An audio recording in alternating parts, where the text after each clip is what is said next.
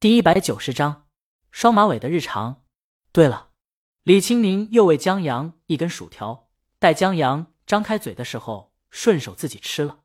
他记起了庄梅刚才打的电话：“你写的那个交通观察的策划案。”庄梅说：“取代综艺节目肯定不可能，他们打算在台里普法节目试一试。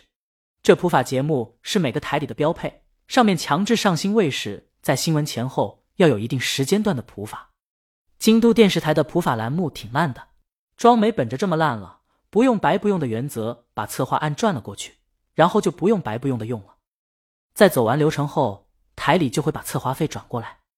至于分成什么的，就不可能了。这是一档公益节目，江阳无所谓，他那策划案特别好写，主要节目本身也挺简单的，但简单的东西想要做好却挺难的，就跟证明一加一等于二一样，看起来理所应当。可做起来就难。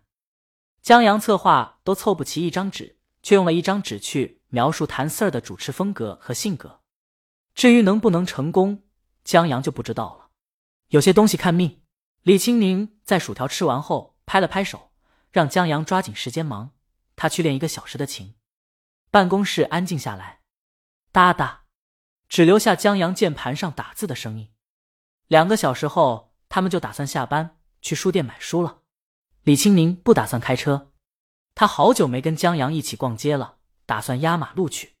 李青宁现在又有一套打扮哲学，就是一改镜头前形象，把单马尾、丸子头等常见打扮换成蓬松双马尾。虽是双马尾，但这种发型不会学生气，只是多了几分少女的清纯和可爱。他再戴上一个眼镜，这样风格大变后，虽然路上碰到了，还有人会觉得他特像谁谁谁。但很少有人能马上确定就是他。就在这确认犹豫间，他们就错身而过，各走各得了。这样不会有人打扰他们夫妻逛街了。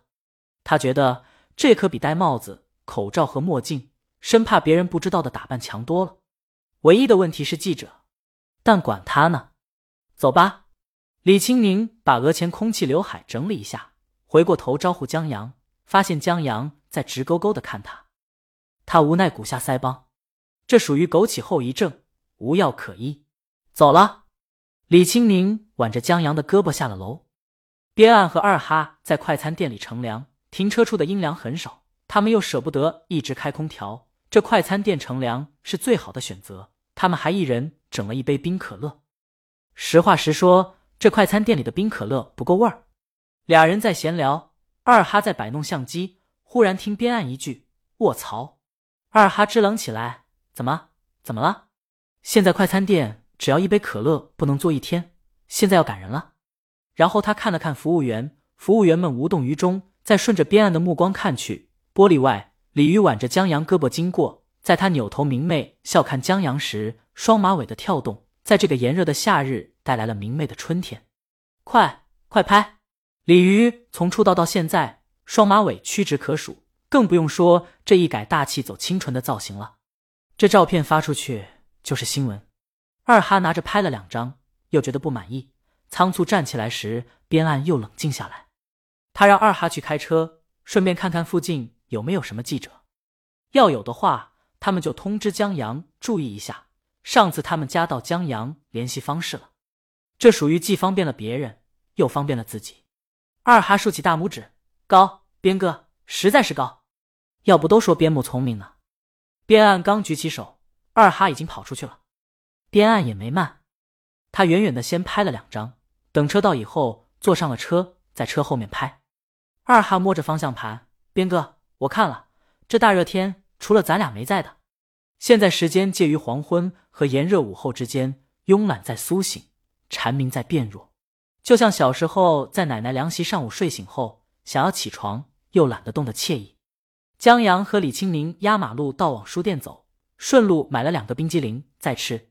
在快到书店时，他们碰到一个摄影大法师在拍短视频，一对网红从远处走过来，忽然一个劈叉，还挺帅，就是得保过多拍两条。江阳和李青宁站在旁边看，顺便吃冰激凌。这对网红穿着挺暴露的，还悄悄看他们这边。江阳侧过身，挡住他们看宁姐视线。他觉得宁姐双马尾更有吸引力，不知道触动了他那个基因，让他有点蠢蠢欲动。他想要动一动，但在宁姐目光警告下，他放弃了。算了，晚上有的是机会。他手上的冰激凌化到了手上，李青宁已经吃完了。他让江阳换个手快点吃，顺便拿出手指给他擦了擦空出来手上的黄油。江阳终究还是忍不住吹了吹他刘海。李青宁双眼一眯，要放出杀气。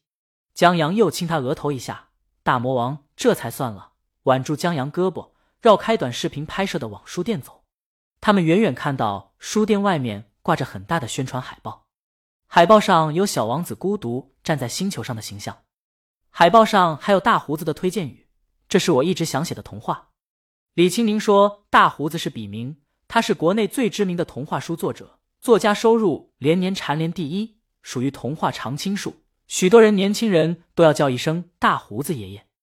他小时候。”就看过这大胡子童话了。书店门前布置也用心，有书内各种小王子世界衍生出来的卡通元素，如小王子、蛇、狐狸、飞行员、玫瑰等。这些跟江阳记忆中的有些出入，鉴于作者原因，多了些东方元素，但看起来也挺好。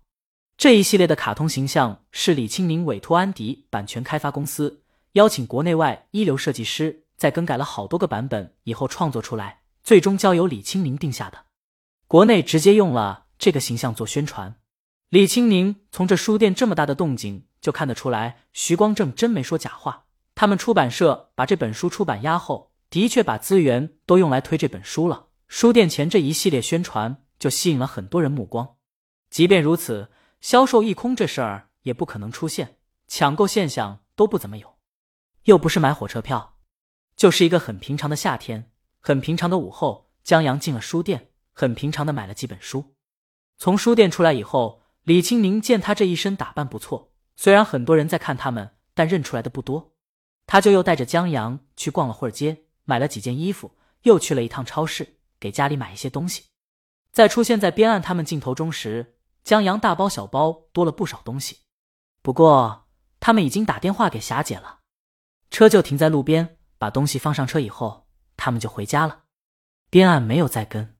他看了看相机里的照片，在剔除清晰把江阳拍进去的照片后，够用了。本章完。